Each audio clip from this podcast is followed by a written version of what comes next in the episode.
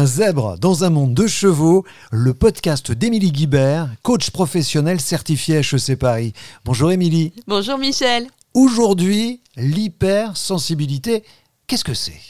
L'hypersensibilité, c'est avoir une sensibilité plus haute que la moyenne, tout simplement. C'est vrai que depuis euh, la nuit des temps, tout le monde a une sensibilité un peu différente.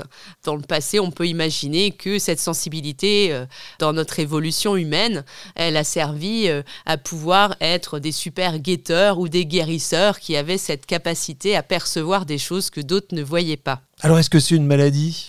Ben non, c'est pas une maladie, c'est juste une façon différente de gérer les choses et de gérer ses sens. Déjà, Carl Jung disait que ce n'était pas une pathologie et il faut se dire aussi que ça touche à peu près entre 10 et 30% de la population selon les études.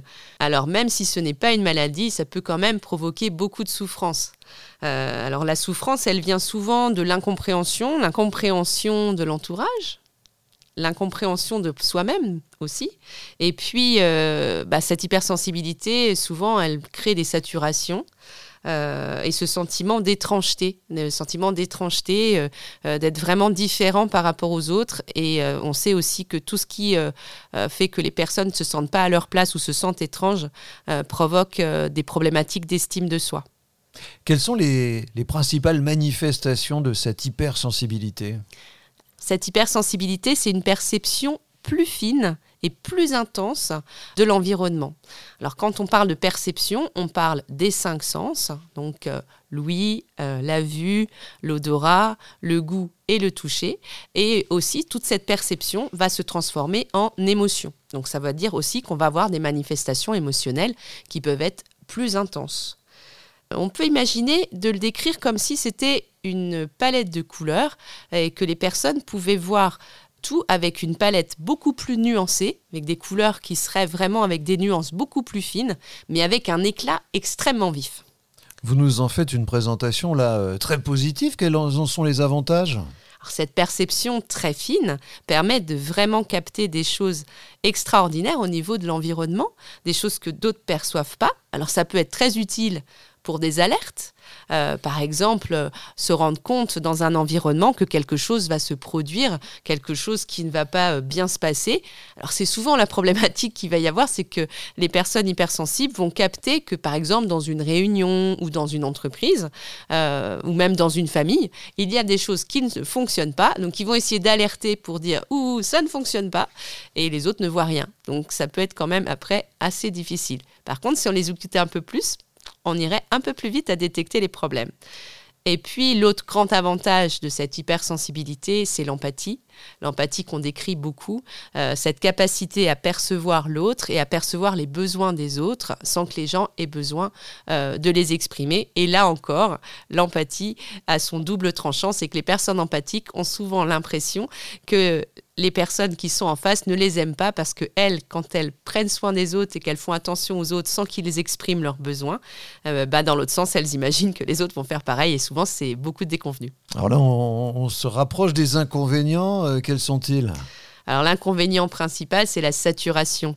Euh, et c'est de plus en plus vrai avec le monde actuel, parce qu'avec tous les stimuli qu'on a autour de nous, les réseaux sociaux, les écrans, mais aussi euh, les informations multiples et variées, euh, le stress environnant, les hypersensibles arrivent vite à saturation.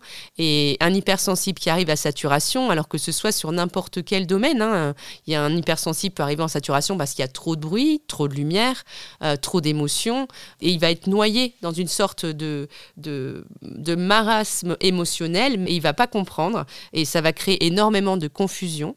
Il va se sentir mal et il va être pas capable de hiérarchiser ce qui se passe. C'est-à-dire qu'il va y avoir plein d'informations qui vont arriver en même temps et il va être incapable de se dire cette information-là est plus importante que l'autre. Et tout ça, ça va aussi générer énormément de fatigue parce que la perception, cette perception sensorielle est très fatigante. C'est pour ça qu'on conseille aux hypersensibles d'avoir des moments où ils arrivent à s'isoler émotionnellement et surtout à s'isoler des choses pour lesquelles ils sont très très sensibles.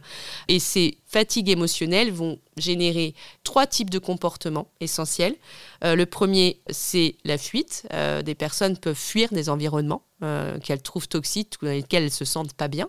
Elles peuvent aussi se mettre dans une bulle et à ce moment-là, c'est comme si les personnes se refermaient comme une huître et on n'a un peu plus communiqué avec ces personnes et ça peut être très difficile aussi pour l'entourage. Et autre chose qui va être aussi très difficile pour l'entourage, c'est que les hypersensibles peuvent devenir très agressifs. Mais c'est l'agressivité qu'à la limite un chat aurait en donnant un coup de patte en disant euh, bouge-toi de là, tu m'énerves. Euh, sauf que vu le niveau d'intensité des émotions, ça peut devenir des colères qui peuvent être assez dévastatrices. Avantages euh, et inconvénients, comment gérer son hypersensibilité? Ce sera le sujet du prochain épisode de ce podcast. Un zèbre dans un monde de chevaux, le podcast d'Émilie Guibert, coach professionnel certifié HEC Paris, spécialisé dans l'accompagnement des chefs d'entreprise, des managers et des profils atypiques. Plus d'infos sur emilieguibert.fr.